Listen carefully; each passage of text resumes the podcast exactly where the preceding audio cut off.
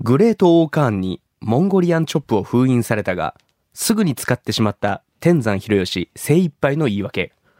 おい、おいおい、お前もの、試合の中でな、モンゴリアン出せない。あ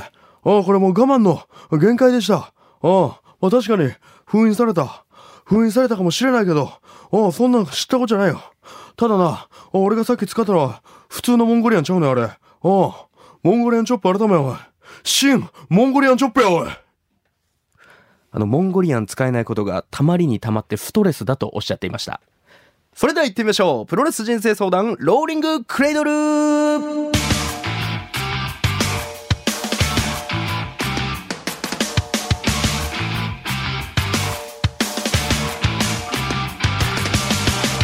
全国3000万人のプロレスファンの皆さんそしてそれ以外の皆さんどうも福岡吉本ザ・ローリング・モンキーの武蔵でございます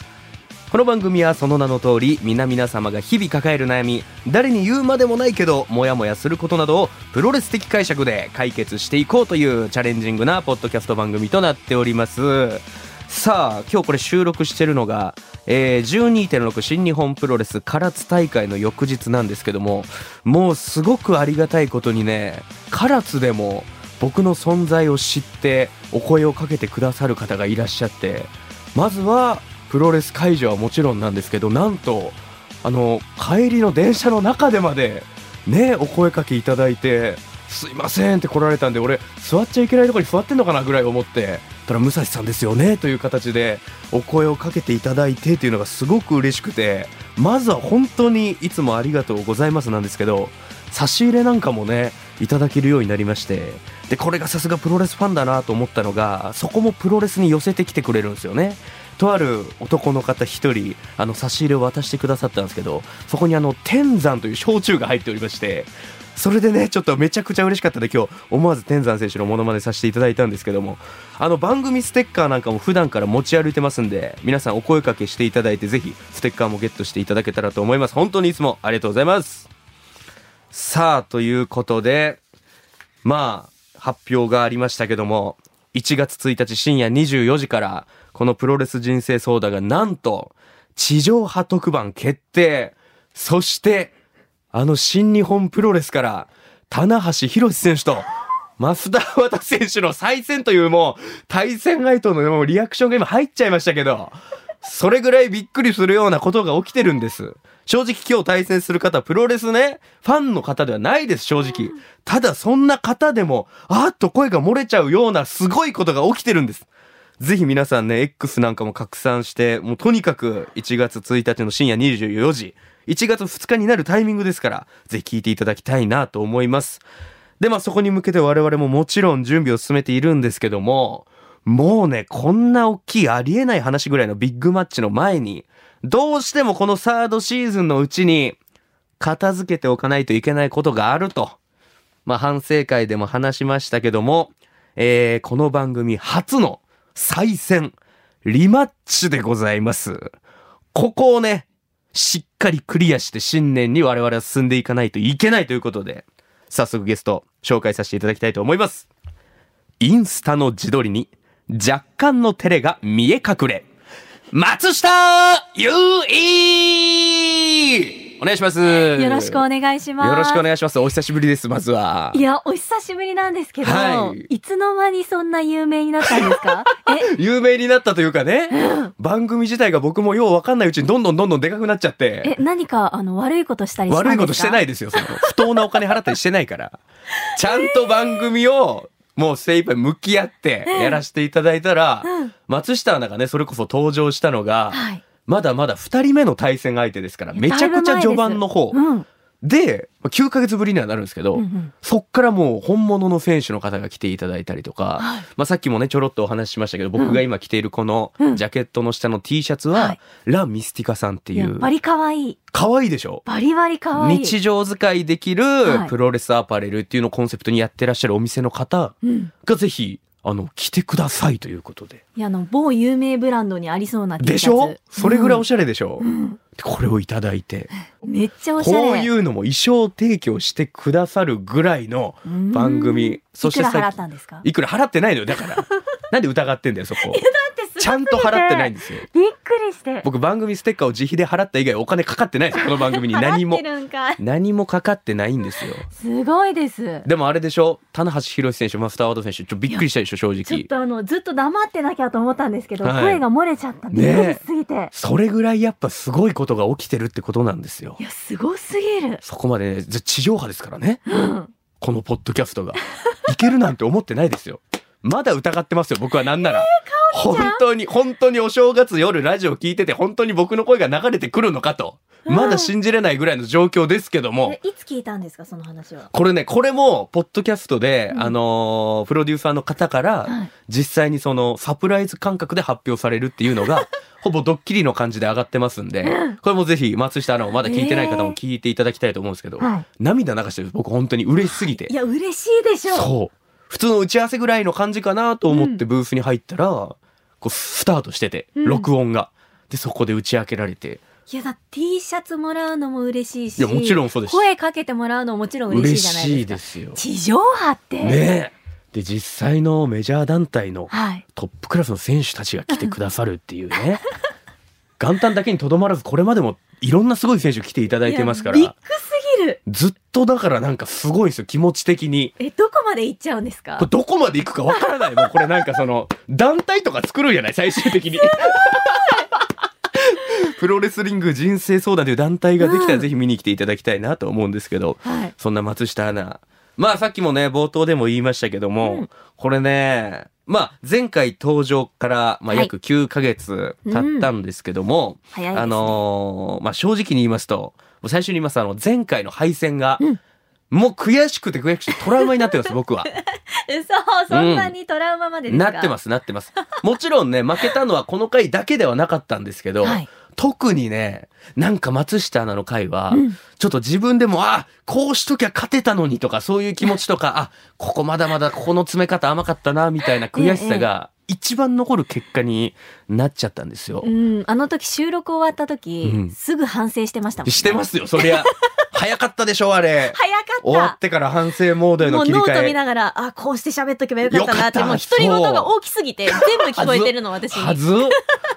でもそれぐらい分かってほしい。これぐらいガチでやってるってことですいや、よ。そうですねねノートびっしり書いてますもんびね。っし。り書いて一人一人のためにも揉んで揉んでありがた頭いを使ってという感じなんですけど、はいまあ地上波特番の前に、うんこれはリベンジしとかないと2024年はね進出できないぞというそういう気持ちなんですが、はいまあ松下の前回登場から約9ヶ月ということですけど、えうんどうですか僕の方はねまあ今お伝えした通り結構番組自体の環境も変わっええて。ええ。で僕自身もまあ別のところでラジオが増えたりとかもあったんですけど、うん松下も結構環境は変わったんじゃないですかそうですね、うんあの仕事の幅がいろいろ増えましてそうですよね。そうなんですよいろいろ今やってらっしゃる。そうあの会社で作ってる、はいはいあのまあ、テレビのはい番組は、一応その全部出させてもらっててすげえな。そうなんですよ全部出て月火水るん木や。金までうわーだその頃はそんなんじゃないですもんね、まだ全9ヶ然月そん前なは。ことなかったですねこの9ヶ月でうんこんなに変わるんだっていうね。変わりましたね、まあ子供たちとの中継とか、あそうそうニュそーうスとか、うんそれこそね、朝です、ラジオの方でも、そうです曜日は違いますけど、うん12時までお話しされてるじゃないですか。めっちゃ調べてくれてますね調べて、いや、わかりますよ、それぐらい。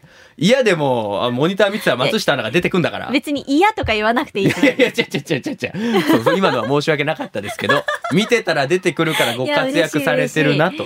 いうことですけど。嬉しいですうんなんか YouTube とか、なんかそっちの方も、 YouTube も伸びましたね。見ましたよあの、書道を書くやつ。じあ実家で。見ました自宅で。そう。あの、YouTube は、本当再開したばっかりなんですけど、はいはいはい。再開した、一番最初に投稿したのが1万再生か超えてて。もういや、すごいっすよ。1万再生超えるのなんて。で、徐々にインスタグラムとか SNS もフォロワー数増えてってあて、なるほど。そうですじゃ。あしっかりこう、新たなファンの方というか、そう。応援してくださる方も増えたと。たくさん増えました。いや、これすごいこと、すごくいいことなんですけど、うんお互いこの成長した状態でね、うんあの時のリベンジを今日果たしたいと思いますんで、この番組初のリベンジ戦でございます。お松下アナ、よろしくお願いします。お願いします。配信2年目突入こぼれる感情と無駄話てんこ盛りの30分ちょい「どうもラジオ」のポッドキャストは Spotify をはじめ各種ポッドキャストアプリなどで配信今年こそ何かしらで受賞します九州大会ですか何で受賞するんですかで受賞しよう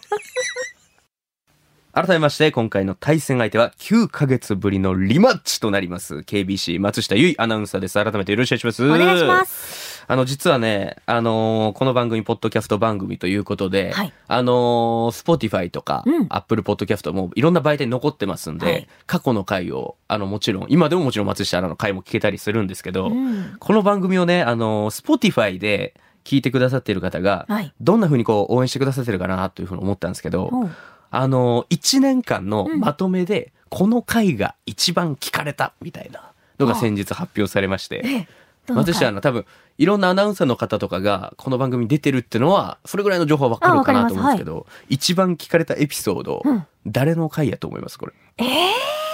正直アナウンサーの中でアナウンサーの中。岡田アナウンサー。おー、すごいいや、そそうりゃ、なんですよ。そうじゃないですか。岡田アナの初回、うん一発目が一番の再生数で。あの、旦那さんとのエピソードです。そうです。もういろいろもう悩みをとにかそくうですよぶねつけてくれたあの岡田アナなんですけど。、はいやいや、まあいろんなレスラーがこう、バーって名だたる選手たちがグワーって出てきた中で、1位天崎、尼崎のホワイトパール書いたらちょっと思ったんですけ ど、それぐらいね、まあやっぱりこうアナウンサーの方のこう悩みとか、はい。なかなか話せることないじゃないですか。まあまあ赤確かに裸々に。私たちって自分の意見を言うこととかって少ないですからね、基あ本あ、的に。なるほど。そう。じゃあ実際ここに一回目出てくださった時も、はいこんなにこう自分の悩みをバーって話せるい。や、ないないないです。へえ聞いてもらうことないし、その悩みを地上波に乗せることっていうのは全然ない。いやーまあそうですね。はいポッドキャストといえど、うん。やはり世に発信するようなものではないですかね、悩みっうんてで基本的に、きればだって隠したいから。そうですね、はい。自分の弱みみたいなとこそろでうもそあうりそうますそうもん。見せたくないかへら。え。そこからどうなんですか例えば先輩とかに相談とかするんですか自分の悩みって。あー、ほん本当に悩んで悩んで耐えられなくなったレベルまでいったら、ああ、相なる談ほしど。ます。もうギリギリまでもう溜め込んで。もうギリギリまで。もう無理やってなったら話して発散みたいな。そう。確かに僕からしても松下アナこういつも元気でうんうんうん優しくあの笑顔で挨拶をしてくださってっていうイメージがあるんですけど、はい改めてそんな松下アナとは2023年3月に、え2試合、えーこの人生相談でやらせていただいておりまして、はいまあ、結果から言うと、まあ、1勝1敗、まあ、イーブンという成績だったんですけど、はいまあ、それでも悔しいですね。うーん。あの、っていうのも最近ちょっと連勝が続いておりまして。えそう。それ勝ちもあっ続けて。てるんだ。そう。特にだから過去を振り返った時に、はい松下アナの敗戦が一番きついんですよ、本当に。うーん。あの回だけ本当に怖くて聞けないぐらいの。そう。本当に。マジで悔しいですよ。ええこれあれでしょ、このポッドキャスト向けて、はいこういうマジで悔しいんですっていう手を取ってるぐらい思ってるでしょ。んマジで悔しいんです よ。本当に悔しいだかでらすね、。目が怖いんだけ ど、ガチ。まあ、その中で、あの一回勝利した、一勝一敗の中の一勝、うんその時の松下の悩みが、あの、同性から愛される女性になりたい。はってい。いう風なので、まあ話を上げさせてもらったんですけど、そうですねこについてはね、まあ参りましたという風に言ってくださって、気になる方ぜひポッドキャストを聞いていただきたいんですけど、その点についてはその後どうですか周りから愛される女性といいうかや。、あの、本当に気にしなくていいよっていうふうにおっしゃってくださったのほうで、ハートを使ったりとかもするようになりましたし、いや、そうですよね、SNS とかでね。そうそうそうそう。ハなーんかトもの絵う文気字にしなくて自分の好きなように投稿しようっていうことうわで、あの、インスタのフォロワー数が女性の割合増えたんです。ほら、見てくださいよ そうなのちゃんとそう、それちゃんと今日言いたくてきた増えてるんですよそう。嬉しい増えました。確かにあありがとうのご人ざい生ます相談だと本当に私の人生の悩みが一つ消えましたって言って、裏で言ってくださったじゃないですか。本当に消え本た。当に嬉しくて。そう。じゃあ松下アナの SNS はもうプロレス人生相談が作り上げたぐらいのいや でも感じなのよ、本本当当にに。そう、今2.5万人いますからね、うわ、フすォロワー数ごいなそう、おかげさまでう。わーちょっとこれは一回ぐらいね、そうですストーリーかなんかで告知していただきたい なと、そういうふうに思いますけど。全然あのさせていただきます本当に。いや、はいすごい。そうやって結果に結んでるっていうのが、 まあ僕からしても、もうすごく嬉しいことなんですけど、ただその、敗戦した回ですよね。はい。前回、まあ正直惨敗でした。いやいやいや。惨。敗の回がですね、うんえー松下の悩みね、入社3年目になったが、自分のポジションがわからないという。ねえここ特に、今だから、まだよ3年目ってことですかね。今4年目です。 4年目か。はいで、僕も芸歴5年目だし、まあ、年齢は松下アナの方が2つぐらい上なんですけど、はい同世代っていうのもあって、こういろいろね、こう気持ちをオープンにして、まあ戦ったんですけど、ちょっとうまくいかなかったというのがあってですね、KBC のアナウンサーに個性が強い先輩が多いと。そうなんです。それこそそうですよね。今もそうじゃないですか正直うん、うん今もそう、ずっとね、変わらないですね。これは変わらないことじゃないですか、で松下アナ自身のポジションを確立するはい。それで悩んでいるとうん。いうふうな問いかけに対して、はいまあ、高橋宏夢選手というね、もうその回で覚えていただいたとは思うんですけど、はい宏夢選手をちょっと引き合いに出して「いけ宏夢!」と出したところ、うんえー僕が完全にフリーカウント取られてしまうという 完全にノックアウトそさう、れてし私まう。にはレベルが高く感じてしまったんですいよや、ね。そうそうそうなんですそううなんですそこそこもう松下アナの、うん。あの芯をついたような一撃を食らってそう。高橋選手が私よりすごい人に見えちゃったんですそよ。うであたふたして別の選手に話し変えるっていう 最悪の手法マジで恥ずかしかったあ、思い出してきた。うん懐かしい。足と手が一切落ち着いてなかったなってノートのどこに書いたっけっていうのをペラペラペラペラめくってうん。プロレスファンとしても人生相談を受けている側としても大失態だったんですけどもせっかくなんでね再選ですからこの悩みをはい。また松下アナに今度こそうん。丸めていきたいなというふうには思いますけども楽しみだ。どうですか再選の意気込みというかねいや、まだあの、その問題私解決できてないので。なるほどはい。まだまだ心に抱えている。抱えたままなので、 9ヶ月前とも一切状況変わってないぐらいの。変わってないですね。なる全ほど然。ねポジションはずっと分かってないので、今も分かっていない。今日すっきりしたいんですよね。なるほど。今日すっきりしたい。まあ前回一回ね、松下のすっきりさせてますから、今回もしっかり完全にはすいっきりさせていきたいと思いますんで、松下のリベンジマッチ、よろしくお願いします。お願いします。ということで、プロレス人生相談、ローリングクレードル、毎週水曜日夕方5時頃配信しております。そして、2024年1月1日、1.1深夜24時からは、KBC ラジオで特番も放送決定しました。ゲストに、新日本プロレスから、棚橋博選手、マスターワト選手も参戦予定です。ハッシュタグ、プロレス人生相談や LINE のオープンチャットで、感想、クレーム、煽り、そして松下アナへのメッセージなんかもお待ちしております。ということで、松下アナ、すっきりさせてやりますから、覚悟しておいてくださいね。圧強い。